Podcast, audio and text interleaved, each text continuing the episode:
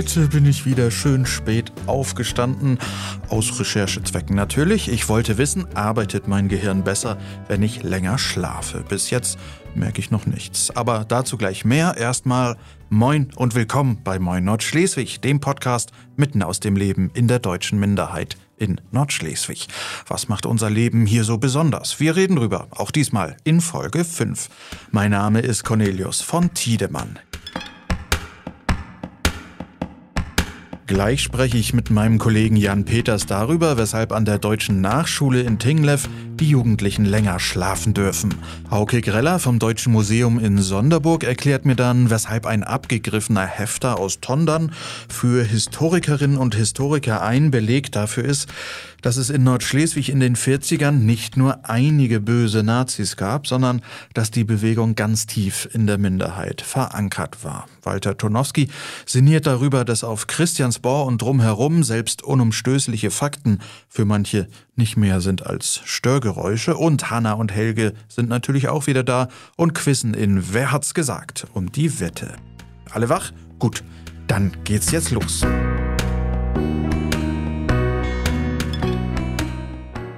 Eine Frage, die mich immer noch beschäftigt, die mich aber ganz besonders als Jugendlicher geradezu gequält hat, mit der hat sich mein Kollege Jan Peters jetzt auseinandergesetzt. Weshalb muss der Schulalltag eigentlich genau dann beginnen, wenn es im Bett am gemütlichsten ist? Hallo Jan. Hallo Cornelius. Du bist seit vielen Jahren ja Journalist in der Lokalredaktion Appenrade bei uns, warst aber früher selbst Lehrer und hast auch selbst Kinder und warst sogar selbst mal Kind und Jugendlicher. Also einen besseren Experten für dieses Thema können wir uns eigentlich gar nicht wünschen. Warum sollte frühes Aufstehen an den Schulen mehr thematisiert werden? Die Forschung hat sich da lange mit schon beschäftigt und man hat festgestellt, dass Jugendliche, also gerade die, die in der Pubertät sind, dass die diesen Schlaf brauchen. Ganz dringend sogar. Da sich das Gehirn umbaut in dieser Zeit, ändert sich auch der Schlafrhythmus. Das heißt, die sind später müde und müssen dementsprechend morgens länger schlafen. Das heißt, wer morgens dann um 8 Uhr fit in der Schule sein soll, das geht automatisch schon gar nicht. Also einfach früher ins Bett gehen wäre dann auch keine Lösung, weil einfach der Rhythmus in diesem Alter so ist. Genau so ist es. Es Und hilft nicht, um acht ins Bett zu gehen, damit man dann morgens fit ist, sondern das Gehirn will einfach arbeiten um diese Zeit. Wie ist denn unsere Situation hier in Nordschleswig an den deutschen Schulen? Wann müssen die Jugendlichen in diesem Alter zum Unterricht erscheinen und was bedeutet das dann? Wann müssen die dann auch aufstehen? Wenn man sich das anschaut an den deutschen Schulen in Nordschleswig, sollten alle gegen 8 Uhr morgens da sein. Jetzt haben sich allerdings an einigen Schulen die Kollegien schon Überlegungen gemacht und machen morgens zum Beispiel Spaziergänge. Das ist zum Beispiel an der deutschen Privatschule in Amrade so. Auch die Tingleffer Schule fängt später an, sodass die Schüler einen, einen etwas leichteren Einstieg in den Schultag haben. Eine der deutschen Schulen äh, ist da noch einen Schritt weiter gegangen als andere. Das ist die Nachschule in Tinglev. Erstmal, was bedeutet das überhaupt Nachschule? Ähm, also eine Nachschule muss man sich so ein bisschen wie ein Internat vorstellen. Man kann die achte Klasse dort machen, die neunte Klasse oder eben auch eine zehnte Klasse anschließen, um dann entweder eine weitergehende Ausbildung zu gehen oder eben ans Gymnasium. Und an der Deutschen Nachschule in Tinglev wird jetzt also tatsächlich berücksichtigt, was die Forschung belegt. Wie sieht es da denn jetzt aus mit dem frühen Aufstehen oder eben dem nicht so frühen Aufstehen? Ja, die haben es tatsächlich komplett umgehauen, den ganzen Stundenplan. Die sind auch früher eben um acht angefangen, haben festgestellt, die Schüler sind eben nicht gut drauf am Morgen und die haben ja Schüler gerade in dem Alter, 15, 16, 17 Jahre. Also die haben ja auch erzählt, die Lehrer dort, dass sie die Schüler morgens ähm, also fast aus dem Bett ziehen mussten. Und Eltern wissen auch, wie das zu Hause manchmal so vor sich geht.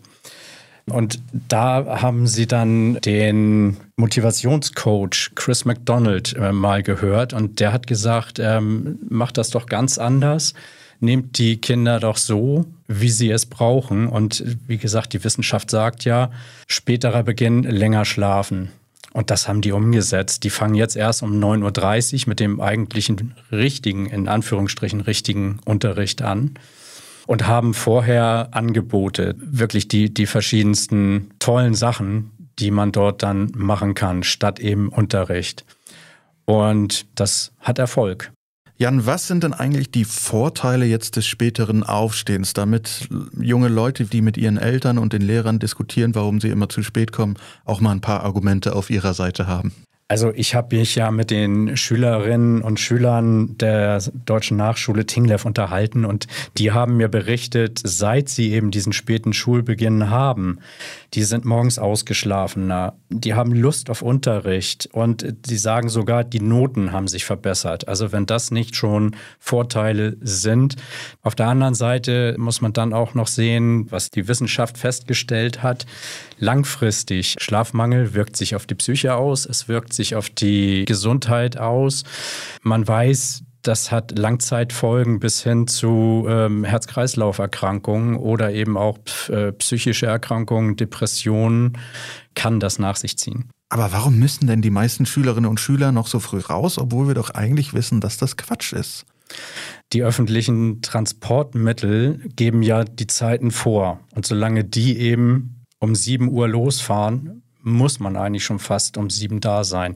Jetzt ist es natürlich auch aus familiärer Sicht einfacher, um acht zu starten, den Schulalltag, wenn auch der Büroalltag um 8 Uhr startet und um 16 Uhr endet. Das Ganze ist ja so ein bisschen auch aufeinander aufgebaut. Also bei uns in Nordschleswig in Dänemark hier sind die Schulen gerade erst dabei, das Thema irgendwie für sich zu entdecken, wenn überhaupt. In Schleswig-Holstein, da sind sie schon ein bisschen weiter bei unseren Nachbarn, oder?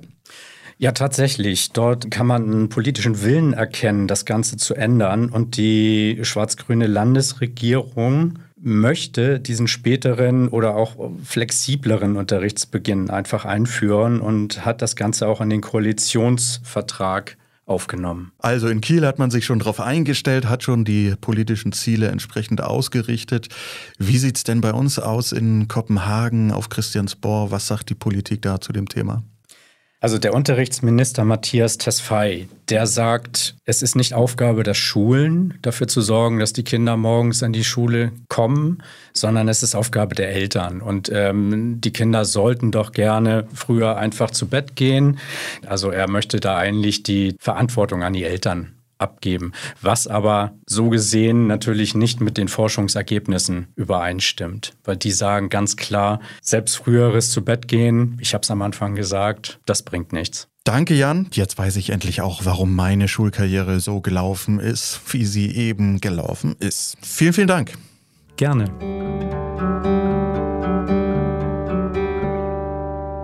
So, das war Jan, ein besonders ausgeschlafener Kollege, wie ich finde, immer auf Draht, ist aber auch unser Kopenhagen-Korrespondent Walter Turnowski. In Walters Woche will er jetzt endlich auch mal einen Politiker loben, hat er versprochen. Na dann mal los.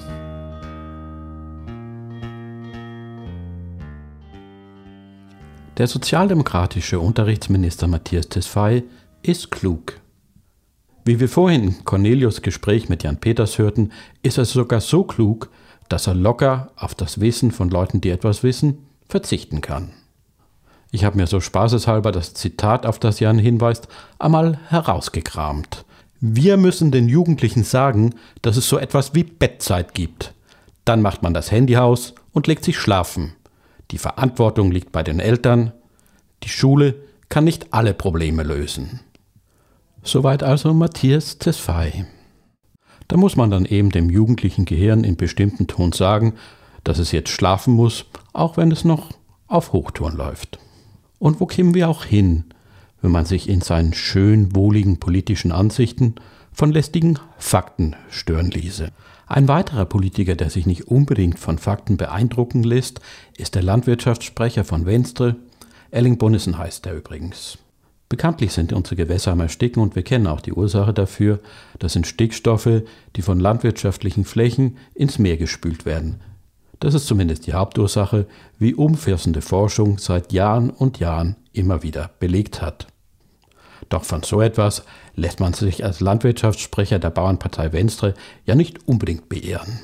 Hier kommt das Zitat von Erling Bonnesen. Ich möchte darum bitten, dass man den Blick auf die Meeresumwelt weitet dass es nicht nur um die Landwirtschaft geht, wie einige in der Diskussion behaupten. Jene, die solche haarsträubenden Behauptungen in den Raum stellen, gehören zum Beispiel einem Forschungsteam an der Universität Aarhus an. Das hat seit Jahren gemessen, wie viel Stickstoff von den Feldern in unsere Fjorde gespült wird. Und sie beraten die Regierung darin, was zu tun sei. Doch Erling Bundesen glaubte den Ergebnissen des Forschungsteams nicht, und so erreichte er, dass ein internationales Forschungsteam die Ergebnisse des dänischen Forschungsteams überprüfen sollte. Ein wenig ärgerlich für ihn dann nur, dass das internationale Team zu dem Ergebnis kam, die dänische Forschung sei weltweit vorbildlich. Doch solche Fakten prallen an dem Landwirtschaftssprecher ab, wie Kugeln an der Brust von Superman. Das Zitat von vorhin kam als Reaktion auf den internationalen Bericht. Und selbstverständlich darf man weinen, was man möchte, egal was die Wissenschaft sagt. Schließlich haben wir Meinungsfreiheit. Und so darf man natürlich auch gerne meinen, dass die Erde flach ist und die Corona-Impfstoffe Mikrochips enthalten. Nun möchte ich nicht gleich Matthias Tefei und Erling Bunnissen in die Schublade der Aluhüte stecken, aber so einen leichten silbernen Schimmer über ihrem Haupt vermag ich dennoch zu erkennen.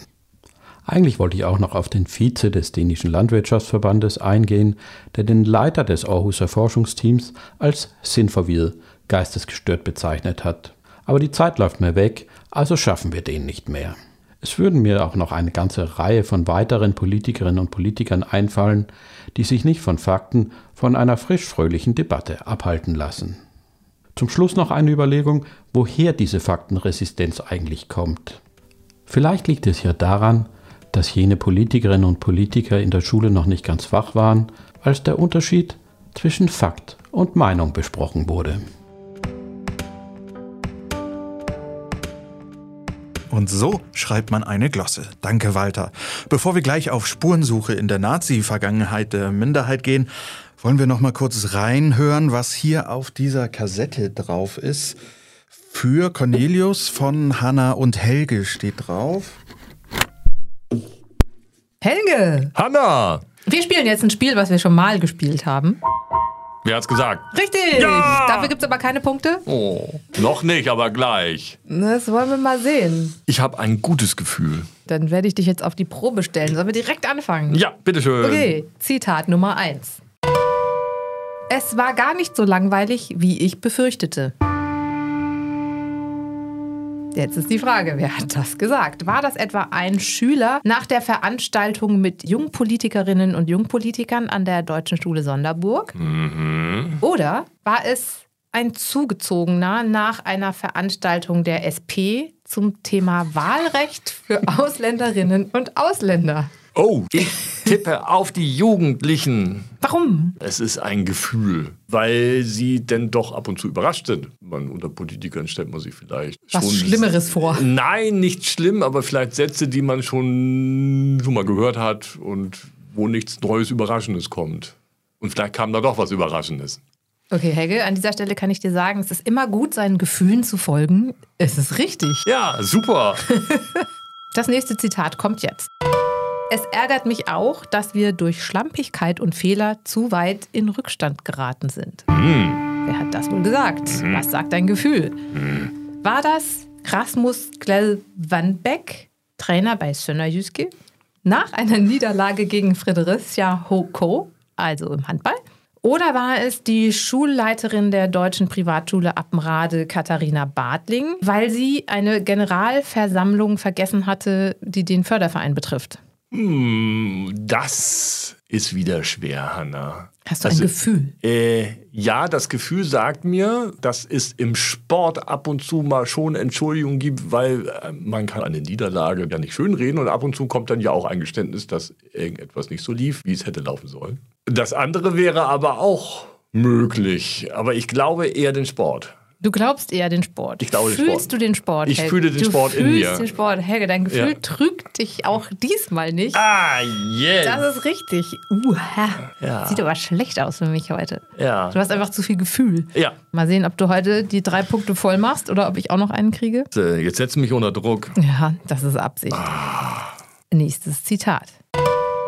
Man möchte ja keine wichtigen Personen vergessen. Wir müssen aus Platzgründen aber priorisieren.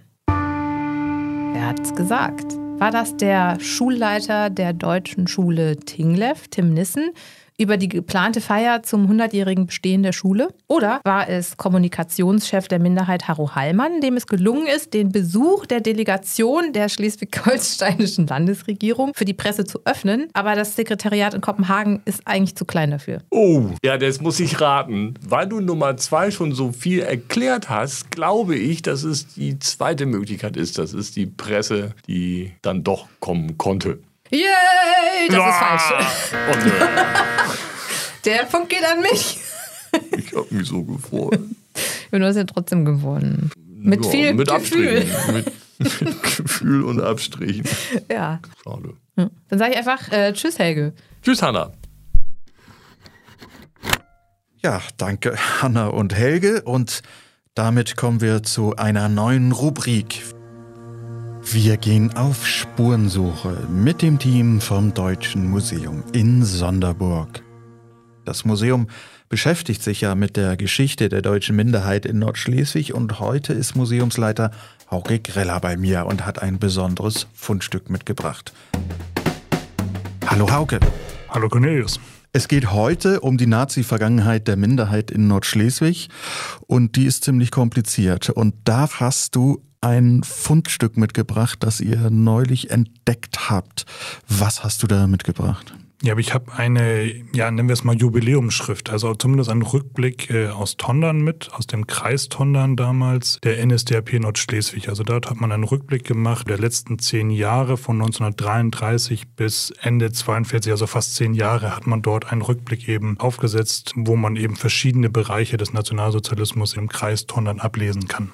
Ganz ehrlich, Hauke, spektakulär sieht der Fund jetzt nicht aus. Ein alter, zerfledderter Hefter, vergilbte Seiten, mit Schreibmaschine getippt.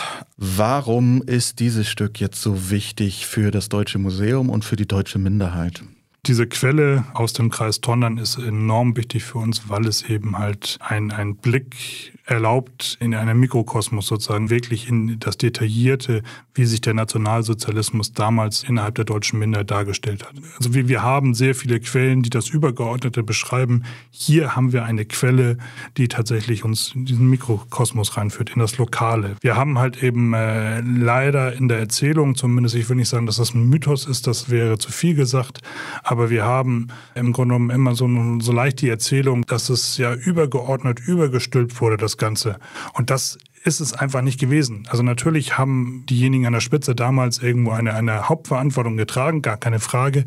Aber es ist vor Ort, lokal eben auch sehr stark alles mitgetragen worden und in einer sehr großen Breite. Also es ist nicht irgendwo vereinzelt vor Ort, sondern es sind sehr, sehr viele vor Ort, die das mitgetragen haben in allen möglichen Bereichen. Und das ist wichtig und das können wir anhand dieser Quelle sehr gut eben ablesen. Du hast ein Beispiel gefunden, das das nochmal besonders unterstreicht. Da geht es um den sogenannten Wandervogel. Man kann das vielleicht so ein wenig mit den Pfadfindern vergleichen und das war damals in der Minderheit eine beliebte Sache. In Nordschleswig gab es im Grunde genommen zwei Orte, wo der, der Wandervogel sehr stark eben äh, vertreten gewesen ist. Das ist einmal am Rade und dann eben Tondern.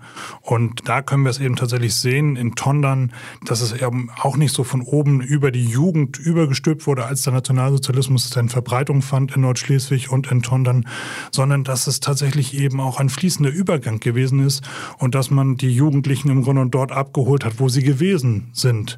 Und das eben durch lokale Kräfte.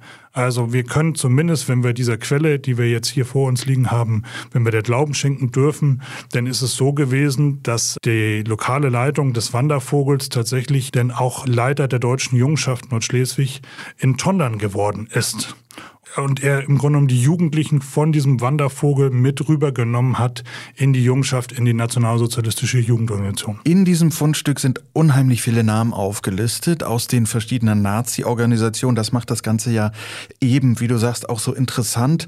Ja, da steht dann, wer das Ganze angeleitet hat, die Frauenschaft, die Jungenschaft, die Mädchenschaft, alle sind aufgeführt. Wie reagieren denn Menschen? Ähm, ihr haltet ja auch Vorträge, macht Treffen in Nordschleswig und eben auch in Tondern. Kommt das vor, dass da jemand sagt, ups, das war ja meine Oma äh, oder das war mein Opa? Eigentlich würde ich das lieber gar nicht wissen. Ja, das ist für einige natürlich dann erstmal, also weil wir natürlich auch sehen können, dass das viele Geschichten gar nicht mehr irgendwo im Bewusstsein heutzutage sind.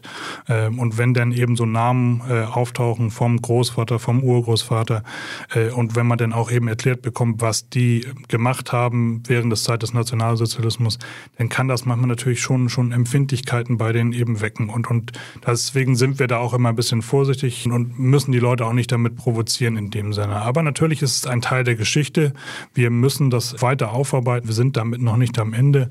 Tatsächlich vieles von dem hat ja eben auch in den Nachkriegsjahrzehnten eben dazu geführt, dass das Verhältnis zwischen deutscher Minderheit und dänischer Mehrheitsbevölkerung sehr lange eben belastet geblieben ist.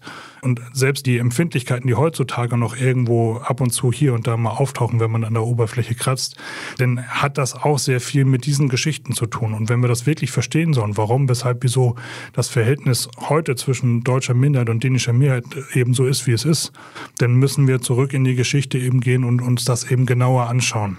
Wie seid ihr jetzt auf dieses Stück eigentlich gestoßen? Seitdem das Archiv der deutschen Minderheit 2020 eben auch mit in das Deutsche Museum Nordschleswig eingezogen ist, arbeiten wir alle, die dort ehrenamtlich wie hauptamtlich tätig sind, daran, dass wir die Registrierung dort noch verbessern. Und da schauen wir natürlich alle Kisten, alle Regalmeter, die wir dort unten haben, schauen wir durch und gucken, was ist dort. Und versuchen das besser zu erfassen oder wenn es eben noch gar nicht, so wie in diesem Beispiel eben äh, nicht erfasst ist, dass wir es eben erfassen. Hauke Greller, Leiter des Deutschen Museums in Sonderburg, vielen, vielen Dank für diese Einblicke in die Nazi-Vergangenheit der deutschen Minderheit. Ein Hefter der NSDAP Nordschleswig in Tondern war unser Fundstück der Woche bei der Spurensuche mit dem Deutschen Museum. Wenn du Fragen zur Geschichte der Minderheit hast, die wir dem Team von Museum stellen sollen, schreib uns eine Mail. Ganz einfach an moin.nordschleswiger.dk.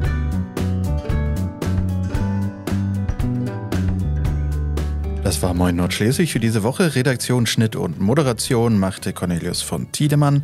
Beiträge und Inhalte kamen außerdem von Hanna Dobiaschowski, Helge Möller und Walter Turnowski. Die Musik ist von Robert Hausburg. Moin Moin.